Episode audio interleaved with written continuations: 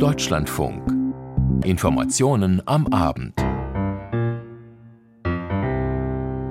Heute mit Bettina Klein im Studio. Guten Abend. In Kiew wird heute an den Höhepunkt der Maidan-Proteste vor genau zehn Jahren erinnert.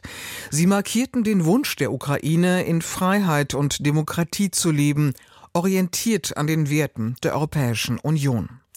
Der Kampf auf Plätzen und Barrikaden damals werde heute an der Front fortgesetzt, so Präsident Zelensky in einer Videoansprache.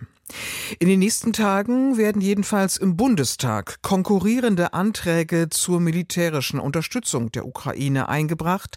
Die Vorsitzende vom Verteidigungsausschuss, Strack Zimmermann, hat heute angekündigt, sie werde den Antrag der oppositionellen Unionsfraktion zur Lieferung von Taurus-Marschflugkörpern unterstützen. Mehr dazu gleich. Derweil verweigern die russischen Behörden der Familie des zu Tode gekommenen Oppositionspolitikers Alexei Nawalny dessen Leichnam auszuhändigen, jedenfalls für die nächsten zwei Wochen. In London hat heute die Anhörung im Fall Julian Assange begonnen, der versucht, seine Auslieferung an die USA zu verhindern. Auch das ein Thema in den kommenden Minuten und auch in unserem Podcast Der Tag seit 17 Uhr online zu finden in unserer DLF Audiothek App. In der Sendung Hintergrund ab 18.40 Uhr geht es heute um die Sorgen in der Ukraine vor einem Demokratieabbau im Land das sich seit zwei Jahren eines offenen Angriffskriegs zu erwehren versucht. Die Bundestagsfraktionen der drei Ampelparteien haben sich auf einen Antrag zur Unterstützung der Ukraine verständigt, der über das bisherige ziemlich weit hinausgeht.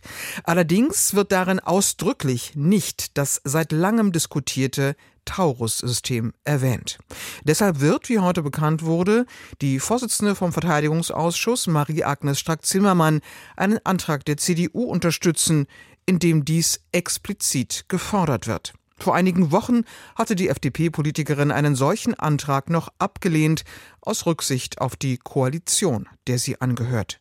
Über die jüngsten Entwicklungen aus Berlin Frank Kapellan.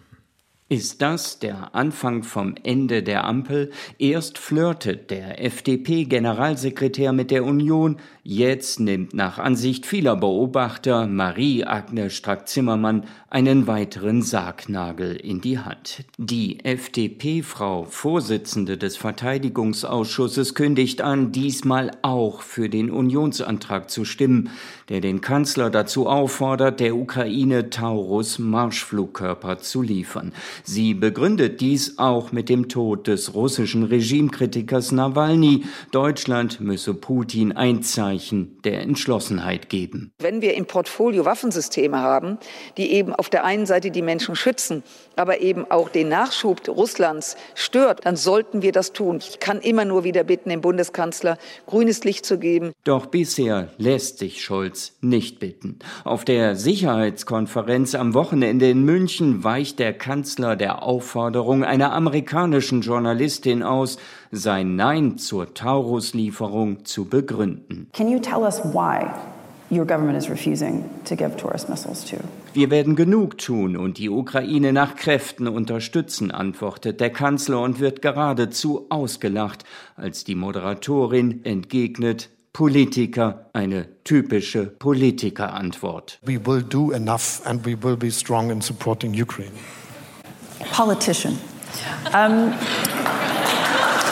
Dass die Ukraine weiterhin deutsche Hilfe erhalten soll, bekräftigen allerdings SPD, Grüne und FDP in einem eigenen Beschluss. Darin wird die eigene Regierung dazu aufgefordert, zusätzliche Waffensysteme und Munition zu liefern, um der Ukraine so wörtlich, gezielte Angriffe auf strategisch relevante Ziele weit im rückwärtigen Bereich des russischen Aggressors zu ermöglichen.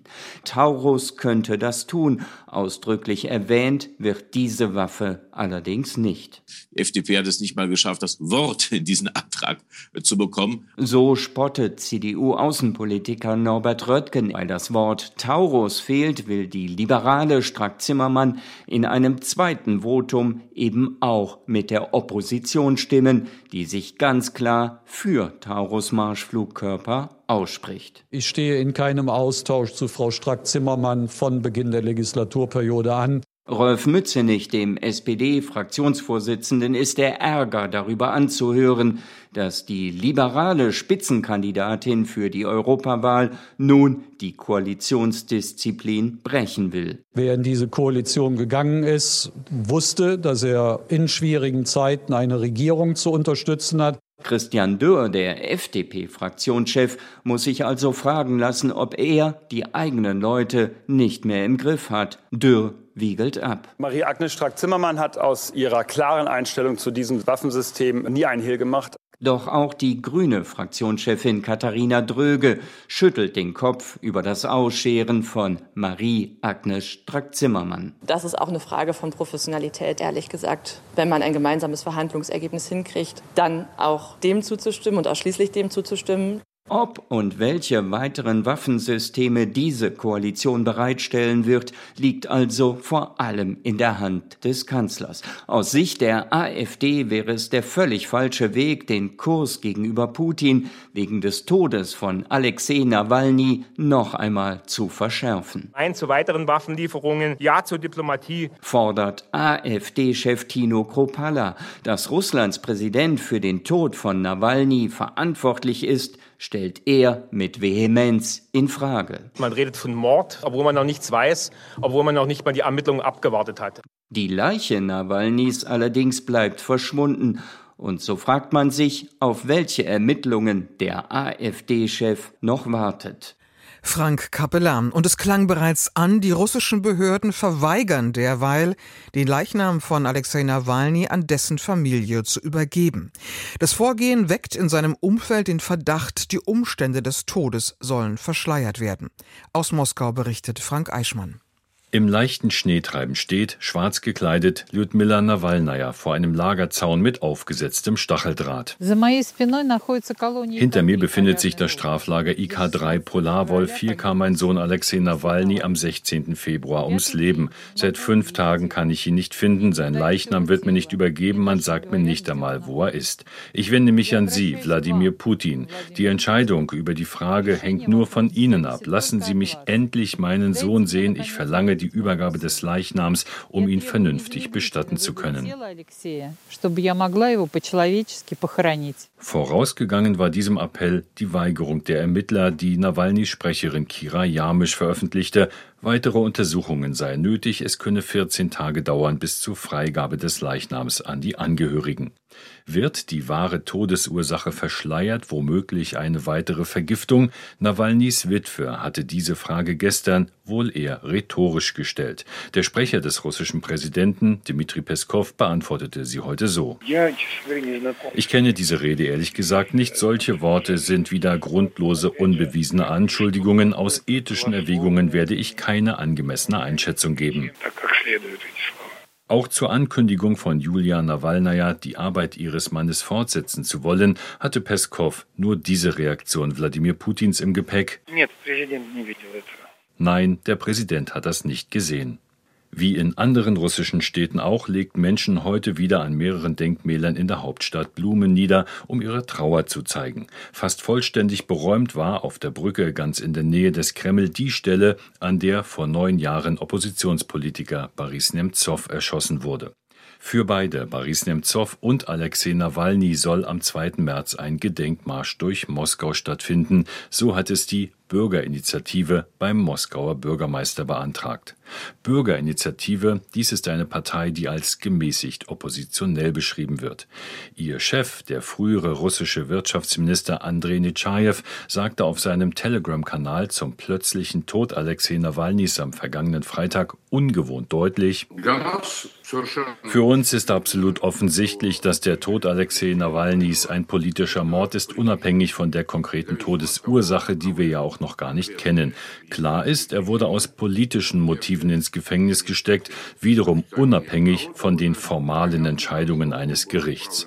Und dort im Gefängnis wurde er mehrfach misshandelt, de facto beinahe gefoltert. Mehrere Monate lang saß er in Isolationshaft. Das ist für jeden Menschen zerstörerisch, auch für einen relativ jungen.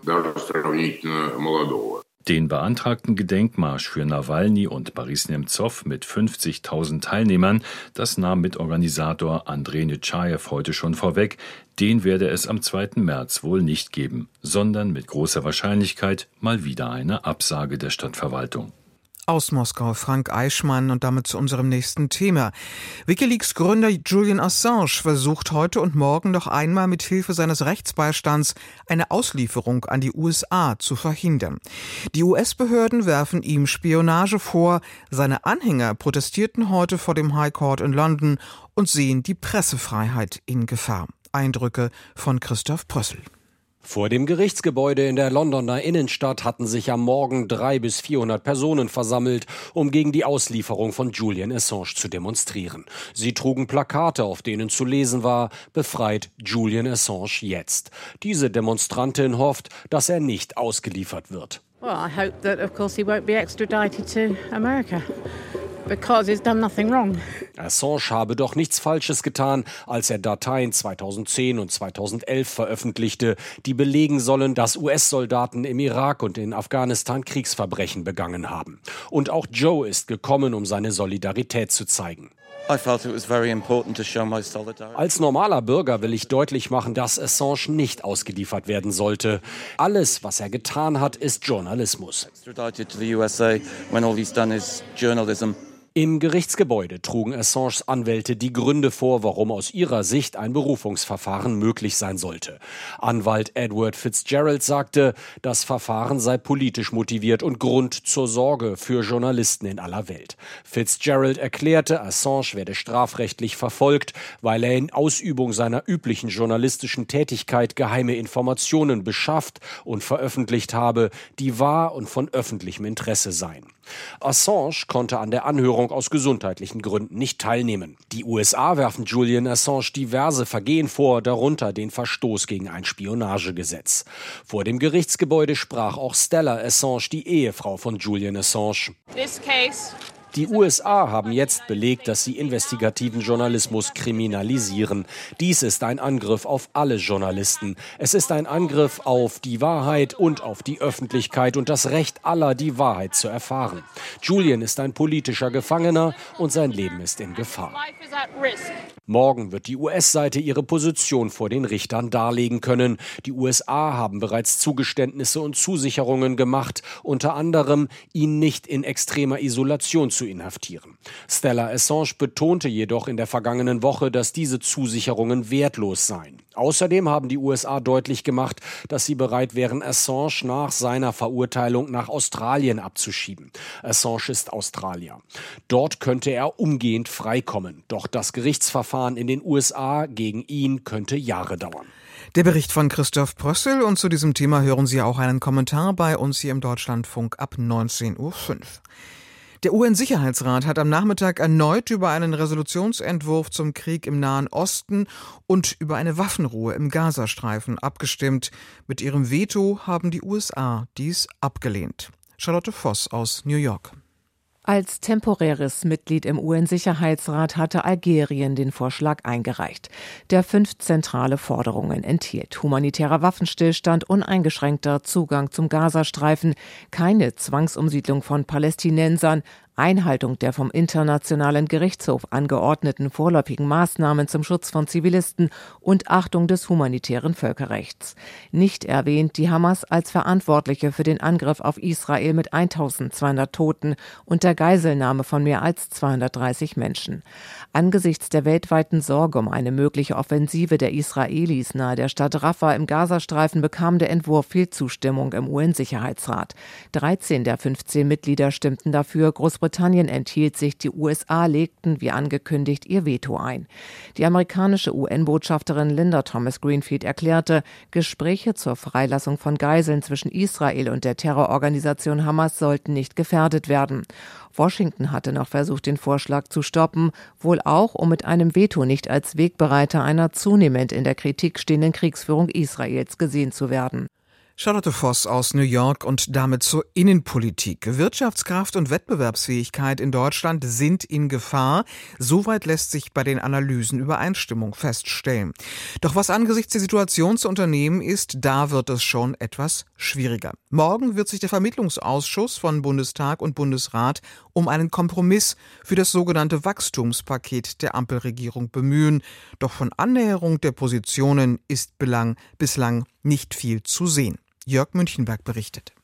Kurz vor der entscheidenden Sitzung des Vermittlungsausschusses zum sogenannten Wachstumschancengesetz bleiben die Fronten verhärtet. Die Union pocht weiter darauf, dass die Ampelkoalition auch die geplante Streichung der Agrardieselsubvention zurücknimmt. Den Vorwurf, hier würden zwei sachfremde Themen miteinander verknüpft, wies CDU-Fraktionschef Friedrich Merz heute erneut zurück. Es gehört zusammen. Auch die Landwirtschaft ist Teil der mittelständischen Wirtschaft unseres Landes. Und wir sind nicht bereit zu akzeptieren, dass die einen belastet werden, damit man die anderen entlasten kann. Rein formal haben aber die geplante Abschaffung der Agrardieselsubvention sowie das Wachstumschancengesetz nichts miteinander zu tun. Finanzminister Christian Lindner, FDP, hatte die begrenzten Steuerentlastungen letztes Jahr auf den Weg gebracht. Dabei geht es um die Streichung von Berichtspflichten für kleinere und mittlere Unternehmen, eine Ausweitung der Forschungsförderung sowie eine beschleunigte Abschreibung für Wohngebäude Gebäude und bewegliche Wirtschaftsgüter. Selbst Kanzler Olaf Scholz warb heute bei einem Symposium des Arbeitgeberverbandes noch einmal eindringlich für das Vorhaben. Da gibt es so ein Wachstumschancengesetz. Und wenn das beschlossen werden könnte, wäre das eine erhebliche Erleichterung für viele Unternehmen, für kleine, große Unternehmen, für den ganzen Mittelstand in Deutschland. Und es wäre gut, wenn das trotz aller politischen Konflikte jetzt schnell auch über die Bühne gehen könnte. Allerdings ist das geplante Gesetz zwischenzeitlich deutlich abgespeckt worden. Ursprünglich sollten die Unternehmen allein in diesem Jahr um sieben Milliarden Euro entlastet werden. Doch die Länder befürchteten massive Steuerausfälle, auch für die Kommunen, und hatten deshalb den Vermittlungsausschuss angerufen. Dort einigte sich die gemeinsame Arbeitsgruppe dann auf eine Steuerentlastung von lediglich 3,2 Milliarden Euro, also mehr als eine Halbierung des ursprünglichen Vorschlags. Doch die Union fordert weiterhin Zugeständnisse auch für die Landwirtschaft, sehr zum Ärger auch von FDP-Fraktionschef Christian Dörr. Einerseits wird in Briefen für steuerliche Entlastungen geworben, aber da, wo man realpolitisch für steuerliche Entlastungen und für Investitionen etwas tun kann, da handelt man nicht, sondern blockiert im Gegenteil. Selbst zahlreiche Wirtschaftsverbände hatten in einem Brandbrief am vergangenen Wochenende die Union zum Einlenken aufgerufen bislang vergeblich, weshalb einiges dafür spricht, dass die Abstimmung über das Wachstumschancengesetz morgen Abend im Vermittlungsausschuss erst einmal vertagt wird. Informationen aus Berlin von Jörg Münchenberg. Die Immobilienwirtschaft hat heute ihre eigene Studie vorgelegt. Auch sie hofft auf das Wachstumschancengesetz und warnt vor steigender Wohnungsnot in Deutschland. Steffen Wurzel berichtet. Angebot und Nachfrage balancieren sich aus. Man bezeichnet diese Grundregel der Ökonomie auch als Marktgleichgewicht. Was den Bau neuer Wohnungen angeht, ist diese Grundregel allerdings zurzeit auf den Kopf gestellt. Wir haben es zu tun mit einem extrem hochgefragten Gut, das aber kaum jemand neu anbieten kann. Andreas Mattner ist das, der Präsident des Zentralen Immobilienausschusses. Als groteske Situation beschreibt er das, was gerade zu erleben sei in Deutschland. Bundesweit fehlten mehr als 600.000 Wohnungen, nächstes Jahr sogar mehr als 700.000. Mattner warnt vor sozialen Verwerfungen, die die Folge sein könnten. Das darf man nicht unterschätzen. Und ich glaube auch, dass die kritischen Bewegungen in der Gesellschaft, die wir haben, dass die Ränder rechts und links größer werden, das ist auch was, was mit dem Thema Wohnen zu tun hat. Wenn wir jetzt nicht handeln, dann laufen wir in extrem kritische Lagen. Dass bundesweit viel weniger Wohnungen gebaut werden als nötig, liegt nach Ansicht der Fachleute vor allem an den gestiegenen Bauzinsen. Die sorgten dafür, dass es sich für Investoren und Privatleute kaum noch lohne, Mietwohnungen zu bauen. Denn die Miete, die man verlangen müsste, damit es sich lohnt, läge theoretisch so hoch, dass es sich niemand leisten könnte, einzuziehen. Der Präsident des Zentralen Immobilienausschusses Mattner rechnet vor, dass ein Bauträger für eine 70 Quadratmeter Neubauwohnung fast 1500 Euro Kaltmiete verlangen müsste, um keine Verluste zu machen. Viel zu viel für Normalverdienende. Entsprechend lohne sich das Bauen für viele nicht mehr. Und um es ganz plakativ zu sagen, wer heute baut, geht bankrott. Der Neubau geht weiter zurück. Die Auftragseingänge im Wohnungsbau sind deutlich zurückgegangen. Lars Feld, Ökonom und Wirtschaftsberater der Bundesregierung aus dem Team der sogenannten Immobilienweisen. Damit rückt auch die Zielsetzung der Bundesregierung, 400.000 Wohnungen im Jahr neu zu bauen, in weitere Ferne. Als positiven Schritt bewerten die Immobilienweisen, dass die Bundesregierung die Energiesparbauvorschriften anders als geplant zuletzt nicht weiter verschärft hat. Das mache Neubauten zumindest nicht noch teurer. Doch das reiche nicht. Die Immobilienexperten fordern Bund und Länder auf, staatliche Kosten zu senken, die mit dem Bauen zu tun haben. Beispiel Grunderwerbsteuer. Diese wird von den Bundesländern festgelegt. Viele Landesregierungen haben die Grunderwerbsteuer in den vergangenen Jahren aber angehoben und nicht gesenkt. Ein Fehler, sagt Bundesbauministerin Clara Geiwitz von der SPD. Bundesländer, die zum Beispiel 6,5 Prozent Grundsteuer verlangten, hätten von solch einem verhältnismäßig hohen Steuersatz zurzeit nichts weil eben vielerorts kaum gebaut werde. 6,5 Prozent von nichts ist auch null. Das heißt, die Länder müssen auch aus meiner Sicht hier genau schauen, welchen Beitrag sie durch die Senkung der Grunderwerbsteuer leisten können, um die so dringend benötigten Wohnungen entstehen zu lassen. Sowohl Bauministerin Geiwitz als auch der Expertenrat der Immobilienweisen fordert die CDU-CSU geführten Landesregierungen auf, das sogenannte Wachstumschancengesetz im Bundesrat nicht weiter zu blockieren. Denn auch die in diesem Gesetz enthaltenen Steuersparmaßnahmen seien hilfreich, um die Baubranche spürbar zu entlasten. Steffen Wurzel zur Situation auf dem Wohnungsmarkt. Und auch dies ist am Ende ein Wirtschaftsfaktor, wenn auch völlig anders gelagert. Das Bodenpersonal der Lufthansa streikt noch bis morgen früh und erneut sind Verbindungen im deutschen Luftverkehr massiv beeinträchtigt. Über den Tag an deutschen Flughäfen heute berichtet Roman Warschauer. Es dürften rund 1000 Beschäftigte des Lufthansa-Bodenpersonals gewesen sein, die sich heute vor der Konzernzentrale am Frankfurter Flughafen versammelt hatten. Ready for mehr Geld riefen die Streikenden und die Zeit des braven Bodens sei vorbei, hieß es. Es geht ihnen um mehr Geld und um Anerkennung. Ich streike mit, weil die Arbeitsbedingungen sich in den letzten zwei Jahren so verändert haben und auch schwieriger geworden sind für uns. Es ist mehr Arbeit, der Arbeitsumfang hat sich komplett gewandelt wir streiken für unseren fairen Anteil daran. Ich möchte Gerechtigkeit, Anerkennung und auch eine Wertschätzung. nicht nur in Worten, sondern auch in Taten. Wir wollen ja mehr Geld haben. Und das von Anfang des Jahres an und nicht erst im Dezember. Noch immer gäbe es zu wenig Personal. Die Belastung für die Beschäftigten sei entsprechend hoch. Obwohl die Lufthansa eigentlich immer betont, dass sie kräftig einstelle. Verdi-Verhandlungsführer Marvin Reschinski sagt aber, die Lufthansa stellt ein, das ist richtig. Auf der anderen Seite verlassen das Unternehmen aber sehr, sehr viele. Das heißt, es reicht vorne und hinten noch nicht am Personal aus. Ein Grund dafür ist, weil das Personal heute nicht mehr so viel verdient wie noch vor drei Jahren. Da hatte das Personal noch noch real 10 Prozent mehr in der Tasche. Das muss jetzt aufgeholt werden, damit auch für die Fluggäste der Flugverkehr vom Morgen wieder läuft. Das ist wichtig, damit äh, der Flugverkehr auch wieder zuverlässiger wird. Alles andere als zuverlässig läuft der Verkehr bei der Lufthansa derzeit wegen des Streiks. Am Frankfurter Flughafen dürften heute deutlich mehr als 500 Flüge der Lufthansa ausfallen. Da neben Frankfurt auch die Lufthanseaten in München, Hamburg, Berlin, Köln, Bonn, Düsseldorf und Stuttgart streiken, sind es deutschlandweit schätzungsweise rund 900 der täglich etwa 1000 Flüge der Lufthansa. Im Terminal des Flughafens Frankfurt sind heute fast nur die Passagiere anzutreffen, die mit anderen Airlines fliegen können oder einen der wenigen Lufthansa-Flüge erwischen. Ihre Meinung zum Streik ist unterschiedlich. Ich habe Verständnis für den Streik, aber insgesamt in Deutschland häufen sich die Streiks extrem, das ich wiederum nicht so gut finde. Wenn man natürlich jetzt ausgerechnet an dem Tag fliegt, dann ist es natürlich ärgerlich. Ne?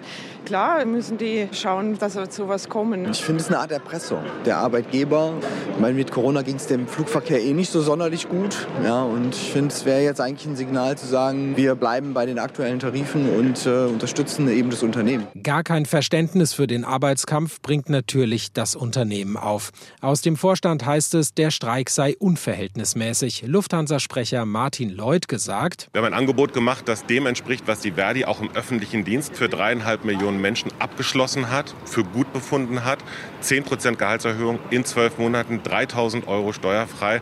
Das muss etwas sein, worüber man reden kann. Das kann eigentlich kein Auslöser sein für einen Streik. Umso unnachvollziehbarer ist das, was wir heute hier erleben. Der Streik geht noch bis morgen früh um kurz nach sieben, aber auch danach fallen noch Dutzende Flüge aus. Wohl ab dem Mittag wollen sich dann beide Seiten wieder an einen Tisch setzen.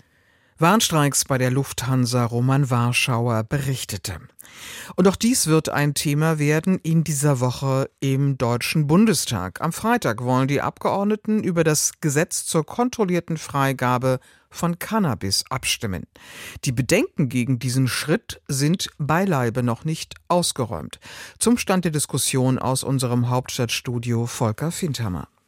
Es bleibt auch auf den letzten Metern vor der möglichen Verabschiedung eine höchst umstrittene Reform, die mit dem Vorstoß der Innenministerkonferenz noch einmal an Brisanz gewonnen hat. Wir können nicht so weitermachen wie bisher. Die Probleme geraten uns aus der Hand. Wir brauchen eine vernünftige Drogenpolitik hatte Gesundheitsminister Karl Lauterbach noch bei der ersten Lesung im Bundestag erklärt und die geplante Teillegalisierung von Cannabis als einen notwendigen und gebotenen Schritt bezeichnet. Der Konsum ist da. Er war noch nie so gefährlich wie heute und er hat noch nie junge Menschen so gezielt angezählt, wie das jetzt der Fall ist. Gerade um Heranwachsende von der Droge möglichst fernzuhalten und den Schwarzmarkt einzudämmen, soll der Konsum künftig in kontrollierte Bahnen gelenkt werden.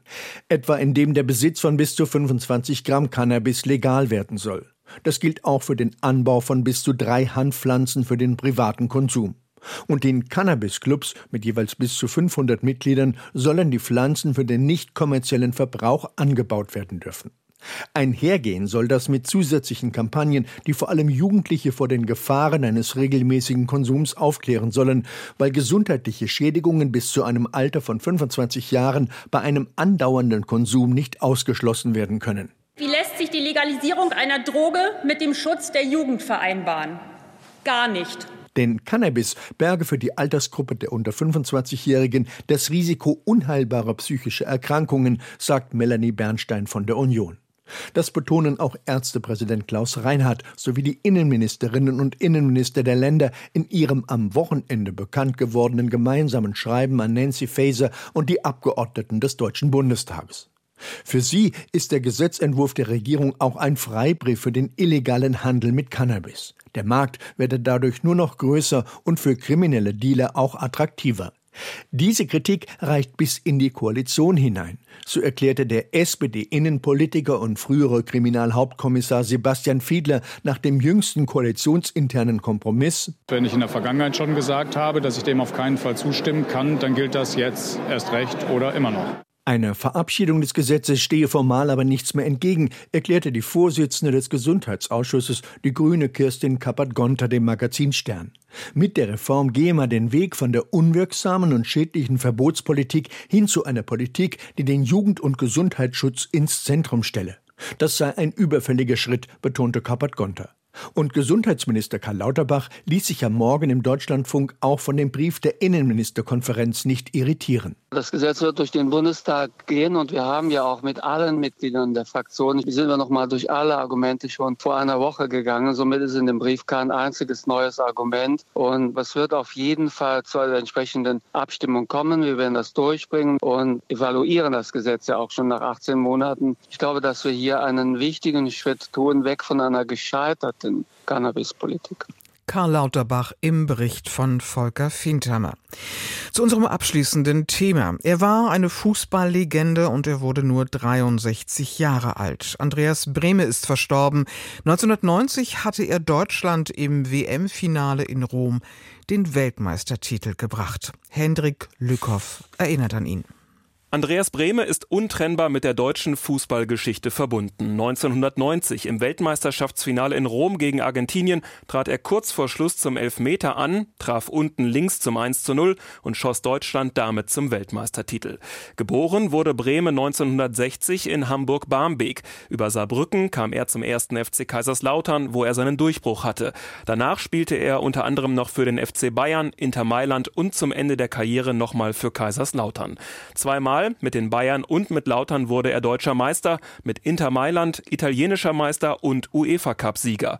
Der Karrierehöhepunkt war aber der Weltmeistertitel mit der deutschen Nationalmannschaft 1990. Nach seiner Karriere als Spieler war Brehme wenige Jahre als Trainer aktiv, unter anderem bei seinem Herzensverein Kaiserslautern und danach noch in Unterhaching. Andreas Brehme hinterlässt seine Lebensgefährtin und zwei erwachsene Söhne. Henrik Lückhoff erinnerte an den Fußballer Andreas Brehme, der im Alter von 63 Jahren verstorben ist. Das war diese Ausgabe der Informationen am Abend im Deutschlandfunk. Am Mikrofon war Bettina Klein. Danke für Ihr Interesse und noch einen schönen Abend. Thank you.